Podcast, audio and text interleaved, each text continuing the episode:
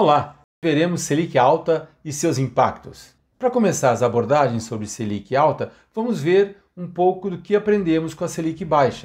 Há uns dois anos atrás eu postei esse vídeo que Selic baixa e seus macros impactos, onde eu colocava todos aqueles impactos que causaram no cooperativo de crédito. Lembrar que os impactos foram mais benéficos do que maléficos na queda da Selic. E nesse mesmo vídeo dizia que a Selic não conseguiria ficar dois pontos percentuais, falei isso há quase dois anos, dizendo que ela tinha que estar no mínimo a 20 pontos percentuais acima do IPCA. Então, a Selic era 2, a inflação era 4 e eu precisava, como investidor, ganhar um, um, valor líquido, saudável, acima do IPCA. Isso não estava acontecendo, por isso que eu dizia que tinha que ser 300 pontos percentuais. Então, a Selic é 2, eu estava dizendo que ela tinha que estar a 6,5. E agora, em dezembro, eu fiz um vídeo que é 2022 inesquecível, início de um novo ciclo, aonde eu coloco todo o cenário que está mudando e aonde a Selic sim tem um fator importante e lembrar que tem outros fatores, vale a pena dar uma olhada, ou seja, o nosso modelo de negócio está sendo impactado absurdamente e precisamos rever 100% a nossa estratégia para poder superar esses desafios que nos apresentam. Se nós olharmos aqui então esse corte que nós temos aqui de 11 anos de Selic, veremos que há oito anos atrás estava 14,25 e ela cai a dois pontos percentuais até março desse ano. Nesse período de oito anos, nós só tivemos queda de Selic. Isso é muito mais fácil conduzir uma cooperativa, emissão financeira com queda de Selic do que com a alta dela. E veja que interessante que acontece agora de março de 2021 até o final do ano. Nós temos aí sete, oito meses e a Selic sai de 2 para 9,25. Isso dá uma evolução de 7,25 pontos, ou como queiram, 370%. Então a matéria-prima que você comprava, que custava 2, agora custa 9,25. Imagina você, dono de uma padaria, que comprava um saco de trigo a R$ reais, agora vai ter que pagar 9,25, 370% a mais. Mudou totalmente o seu modelo de negócio. Agora vamos entrar numa análise um pouco mais específica, já orientando ao nosso modelo de negócio. A Selic alta. Vamos ver a compra de dinheiro. Sim, porque eu compro dinheiro e vendo dinheiro através de uma ponte que eu chamo de conta corrente. Quais são as premissas? A primeira premissa é que são origens distintas. Eu tenho dinheiro que eu empresto que estão alocados no meu balanço, reserva, capital social, FATs, e eu tenho dinheiro também que está no bolso do meu cliente, depósito à vista, depósito a prazo, e precisamos trabalhar isso da melhor forma possível. Lembrar que a construção dessa liquidez, desse fã dinheiro para emprestar é lenta, demora 10, 15, 20 anos e eu consigo desovar, consigo colocar esse dinheiro no crédito em uma semana ou um mês, é muito mais fácil. Então, tem muito cuidado quando tem excesso de liquidez, porque alocar esse dinheiro no crédito é fácil, reconstruí-lo é extremamente difícil. E aqui na compra de dinheiro ainda vamos ver o excesso de liquidez eficaz. Porque eu noto que algumas cooperativas, ah, eu tenho 40 milhões, 50 milhões em excesso de liquidez. Isso, para mim, pouco importa. Eu quero saber isso, quanto isso é da tua carteira de ativos, quanto isso suporta a tua estratégia de crescimento, que tipo de crédito você vai começar a dar, olhar na compra do dinheiro a questão de meta e concentração, porque nós tendemos a ter um pouco de ciclos, um pouco de sazonalidade, e nós não podemos definir meta na compra de recursos para emprestar se nós não pedimos ao nosso pessoal de venda, reduzir o ticket médio, alongar em novos segmentos, tudo isso é muito importante. E também o perfil das praças. Não acredito que existe praça tomadora ou investidora. Você chegou atrasado, você vai ter que emprestar muito mais dinheiro, vai captar com muita dificuldade, porque aqui entra aquele conceito que o próprio tomador de crédito vai fazer fundo, colchão para se autoemprestar através do depósito à vista, o giro na conta e também do seu capital social que ele vai integralizar. E aqui, só resumindo então, a compra do dinheiro pela singular é no capital social, as reservas, os fundos que ela tem. Lembrar que tudo isso depende de resultado. Para eu poder pagar um juros ao capital, fica mais difícil agora. Uma coisa era pagar 3,5, que foi a Selic MED 2021, e agora eu posso ter 12. Isso quer dizer que vai subir 300% baixo para cima. Isso é custo. Isso vai reduzir o meu resultado, reduzir minhas sobras, e automaticamente eu vou ter, com menos resultado, vou ter menos dinheiro na reserva. Não interessa 70%, 80% de nada, não é nada. Então isso vai me incomodar bastante. Eu tenho FATs que é 5 ou 10%, depende da cooperativa, na proporção do resultado. Então, se eu baixo o resultado 5, 7 ou 10%, pode ser nada. E as sobras, então, começa a ficar muito mais cara, porque uma coisa é, eu dava para o meu cliente um mês a mais, dois meses a mais, daquilo que eu oriento há mais de 15 anos, que é a engenharia reversa das sobras. Ou seja, você dava um mês a mais ou dois meses no depósito à vista, seja o que for, no depósito a prazo, só que isso te custava 3,5 ao ano. Agora, se custar 12, certamente você não vai conseguir fazer isso, porque precisa de resultado para depois fazer sobras. Na Selic alta, agora olhando a compra do dinheiro, vamos ver o capital social. Sim, o capital social, no meu entender, aqui entre aspas, ele se replica daquilo que está no balanço, daquilo que está na própria geração de funding do próprio devedor, como é o depósito à vista. Lembrar que depósito a prazo vai se tornar um problema, porque agora eu tenho, aspas, um incentivo para trazer dinheiro, porque eu estou pagando um pouco mais, ainda não passei pelo IPCA, então estou perdendo dinheiro quem aplica conosco, mas os, nos últimos dois anos eu comecei a pagar 100 ou 110% para pouco dinheiro. Isso vai encarecer, o mercado está assim, o mercado está corrompendo o patamar de 100%, menos de 30 mil, eu já estou pagando mais que 100% para acompanhar o mercado. 100% de 3,5%, que é a média de 2021, não há problema, mas 100% de 12%, sim, é um grande problema. Isso afeta o resultado todo da cooperativa. Lembrar que LCI e LCA são muito importantes, sim, mas lembra que ele tem um direcionamento, isso não é muito bom nesse mercado de varejo que eu tenho que avançar, eu não consigo alocar esses recursos para coisas de recebíveis, cheque especial, pré-aprovados, coisas que me dão um retorno muito mais interessante e mais giro.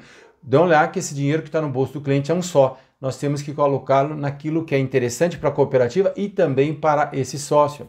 Vamos lembrar que a poupança hoje é um produto muito complexo, é um produto que gera um funding também muito direcionado e ele é um problema pontual. Por quê? Porque em conceito ele é uma péssima orientação aos nossos sócios porque eles estão perdendo para a inflação já faz anos, e então fica difícil você ter uma educação financeira onde você orienta o seu sócio a colocar no, investimento que ele vai perder, sendo que você tem um depósito a prazo. Lembrando sempre aquilo que eu digo sempre, o cliente quer poupar, não quer poupança. Então, o depósito a prazo, no caso aqui, serve muito bem para ele e gera muito mais funding livre para nós alocarmos na carteira mais comercial, inclusive de pós-fixado.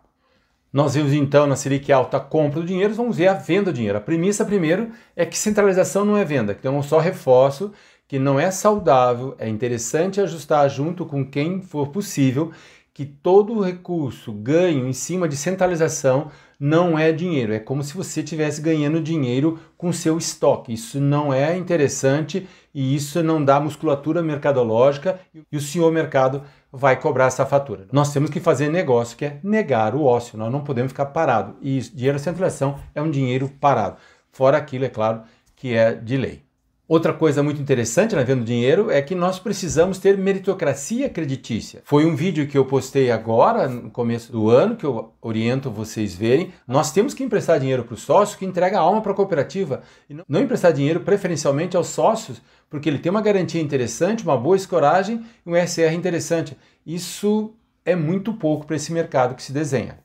Lembrar que as nossas taxas nunca podem ser baratas, porque se eu angario um cliente porque a taxa é barata, eu vou perdê-lo amanhã também, como é na captação. Nós temos um mercado hoje muito promíscuo na captação, fintechs pagando 200, 300%, como já fiz vídeo, e isso complica. Então, se você ganhou um sócio porque a taxa era boa, amanhã ele vai embora. O teu diferencial tem que ser algo sustentável, de longo prazo, e não apenas taxa por taxa nesse frenesi louco que não vai a lugar nenhum. As nossas taxas têm que ser competitivas e quanto maior a aderência, mais reciprocidade, mais eu entrego benefício ao sócio.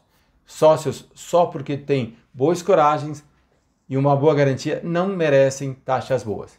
Se ele aderir à cooperativa, entregar a alma, sim. Temos aí para frente um, um cenário bem desafiador, não sabemos o que vai acontecer nos próximos 3, 4, 5 anos, então eu oriento que os prazos sejam menor mesmo com garantias reais substanciais. Precisamos rever a nossa regra de cobrança, a forma de monitorar como é que eu estou agindo perante os créditos que começarem a sinalizar, seja pelo segmento, seja pelo grupo econômico, seja pelo modelo de negócio, seja o que for, ou pela própria especificidade daquele crédito, nós temos que ser muito mais ágeis do que fomos até então. Precisamos cuidar, porque o nosso prejuízo, um PDD, pode levar todo o nosso resultado do ano.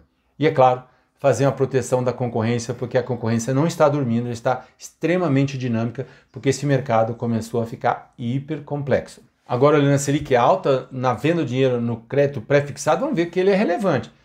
Hoje, se você olhar, a maioria dos seus clientes que pagam pacote, que tem prestamista, que tem alta aderência à sua cooperativa, são aqueles que estão tomando crédito pré-fixado. Veja, as ofertas têm que ser dinâmicas, porque eles precisam daquilo que eu sempre digo. O maior diferencial do crédito pré-fixado é a discrição, porque no pós ele não faz nenhuma questão de ficar oculto, ele conta para todo mundo que está tomando dinheiro, ou seja, é um crédito pensado no pós-fixado, na grande maioria. No pré, é aquele recurso que entra no frenesi do dia a dia, ele não quer admitir em público que ele está gerenciando mal a conta dele. Então, quanto mais eu giro dinheiro, quanto mais eu ganho, e mais que isso, o meu risco diminui, porque agora eu tenho um horizonte de seis meses, um ano ou dois anos, então eu consigo ter uma válvula de escape boa, diferente de um pós que tem lá em 5, 7 anos. E é baixa concorrência, porque esses valores pré-aprovados, esses valores de um recebível, esses valores de um cheque especial, de um cartão de crédito, estão comigo. É fácil de você conduzir isso, diferente daquele que vem cotar e que quanto mais cota, quanto mais informação o cliente, pior vai ser a negociação. E para encerrar aqui a questão do pré-fixado, nós, claro, vamos ter uma perda de rentabilidade porque a matéria-prima que eu pagava 3,5 ao ano, agora vou pagar 12, e isso vai consumir parte da minha receita. Mas lembrar que todos os meus créditos pré-fixados, eles estão extremamente generosos. Nós estamos falando de um cheque especial de 8, num cartão de 3, em qualquer outra linha aí de antecipação de recebíveis de 1,5, 2, 2 e pouco. Ou seja, o custo da matéria-prima ainda é suportável. E lembrar que vai haver uma majoração gradual dessa taxa, enquanto essas as linhas mais antigas estavam com uma taxa menor, vão sendo liquidadas e eu vou emprestando com outro. Então, não é um estresse tão grande assim, mas ele vai sensibilizar o resultado esse ano sim, porque a matéria-prima subiu e minha carteira ainda não majorou. E para acabar o pré-fixado, eu queria dizer que tem uma racional inelasticidade. Eu queria mostrar para vocês nessa simulação de uma carteira a 1,8 ao mês, uma taxa média de carteira. Então eu tenho ganho, o funding, custo e o risco. São, em conceitos, quatro grupos que preenche a formação de uma taxa. Então eu tenho uma taxa pré de 1,8 ao mês.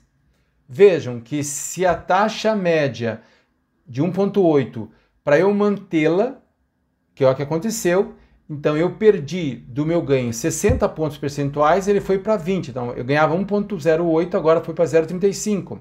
E o meu fund, o custo da matéria-prima, que foi quem consumiu, ele sai de 0,27 para 1 ponto, 12% ao ano. 0,27, 3,5% ao ano. 15 pontos percentuais, ele vai para 55. Se vocês continuarem, a pergunta é, Ricardo, o que, que eu faço para manter o meu ganho de 1,08?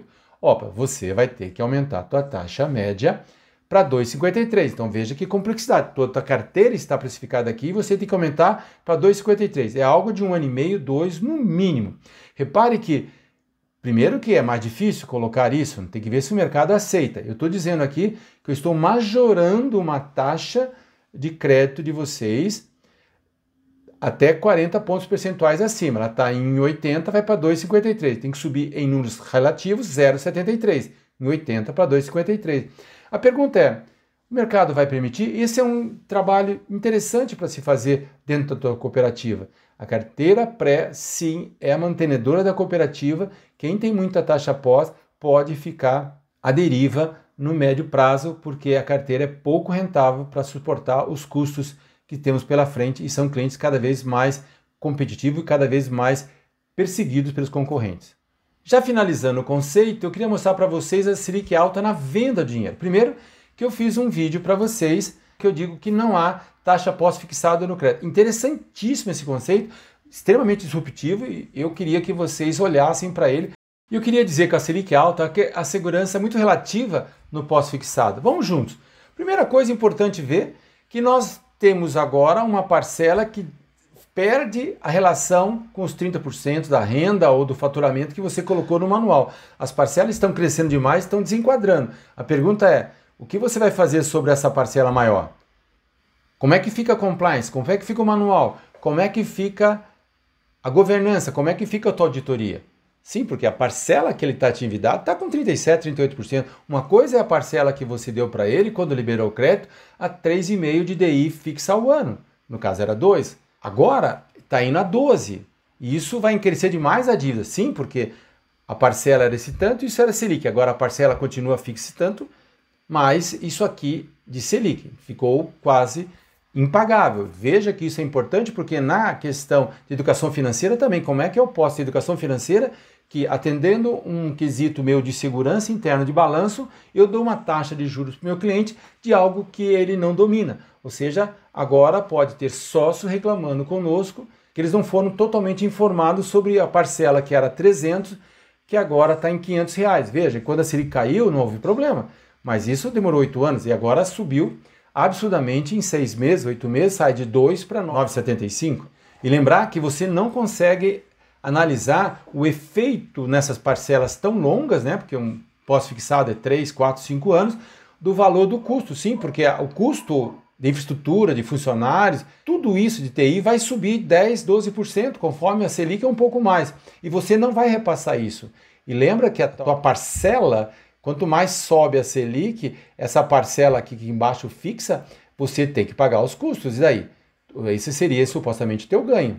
É claro que você nunca tem o preço igual de Selic. Né? A Selic é só uma referência, sem depósito à vista, depósito a prazo, FATS, um monte de coisa que faz a taxa média da tua captação diminuir. Então, o cliente paga DI, mas você sabe que aqui tem um pouquinho também de gordura para ganho. E é uma segurança relativa também, porque você às vezes está dando, uma tua carteira está lá em 3, 5, 7 anos, e se você precisar mudar esse dinheiro que foram liquidando, você empresta de novo para eles? Ou você vai começar a colocar na carteira pré, que é quando vai dar musculatura para a tua cooperativa poder superar esse estresse enorme que vem no mercado e fazer resultado, porque sem resultado a sua cooperativa não vai perdurar. Lembrar que no pós-fixado, pelo menos na minha experiência de 18 anos de cooperativa de crédito, vem a ver a meritocracia creditícia, ou seja, tem elevados valores de prazo, mas com pouco sócio beneficiado. Você olhar a tua carteira de pós hoje, os valores médios são 30, 50, 150 mil, 200 mil, são muito poucos proporcionalmente aos carteiras de pré-fixado. E vejam que eles entregam muito pouco a meritocracia, eles não fazem nada e são clientes muito esclarecidos. Quanto mais esclarecido, pior fazer negócio. E se eles cotaram nessa concessão de crédito, vão cotar na próxima. E vão fazer num outro banco, numa outra cooperativa, às vezes não porque é Selic mais 0,8, vai ser Selic 0,75. Por nada eles trocam. E eles são desejados por todo mundo. Para fazer as ponderações finais, eu chamo alguns pontos de reflexão. Primeiro, não esqueçam que 2022 será um ano único. Nós estamos um ano eleitoral, o nível da competição vai ser muito baixo, as pessoas estão ficando antagônicas, nada se aprova no Congresso, a inflação está elevada, o PIB dá zero. Por mais que o IPCA, a inflação oficial, caia de 10 para 5, os preços estão elevados e não houve reposição de ganho. Tudo isso faz o cenário ficar um pouco mais complexo. E é claro que ficou mais fácil captar, porque a remuneração subiu, mas veja, é mais fácil para nós, mas é fácil para o mercado como um todo. E se eu pagava de 100 para 110, o mercado paga de 110 para 130. E todos eles com fundo garantidor de crédito. Na percepção do cliente, agora ele vai ganhar mais. Ele ganhava 2 e agora está ganhando 9,75. Mas ele está perdendo para a inflação ainda que está em 10%.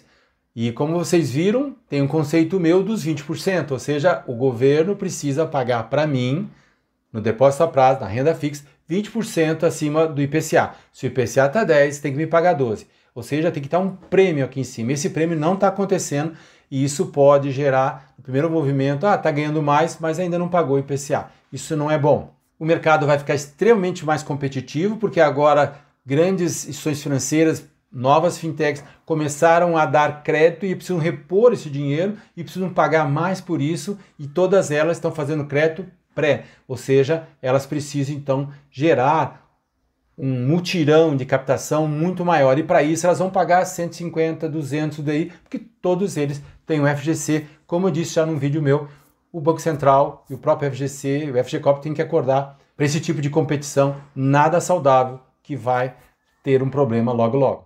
Lembrar que o ganho na centralização não é ganho comercial, é o ganho com estoque. Isso não é músculo comercial, isso é terrível quando você coloca isso no PPR ou no resultado. Eu sempre digo que o ganho que você tem na centralização tem que ir sim para a reserva, como eu sempre oriento, tudo que vem de ruim, juros de AD, tarifa de AD, recomposição de algum imóvel, alguma coisa, mora em multa, tudo isso é renda nada saudável e tem que ir para a reserva no movimento na Assembleia.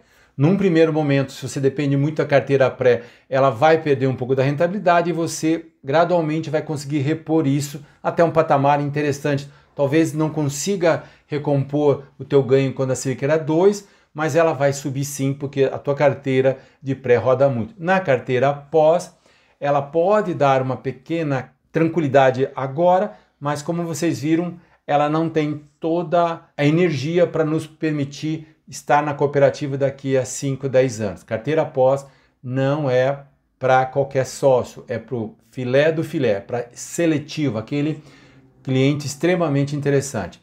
Não é porque tem excesso de liquidez, começa a dar crédito para todo mundo, para viabilidade até agência nova, isso tudo é um risco potencial.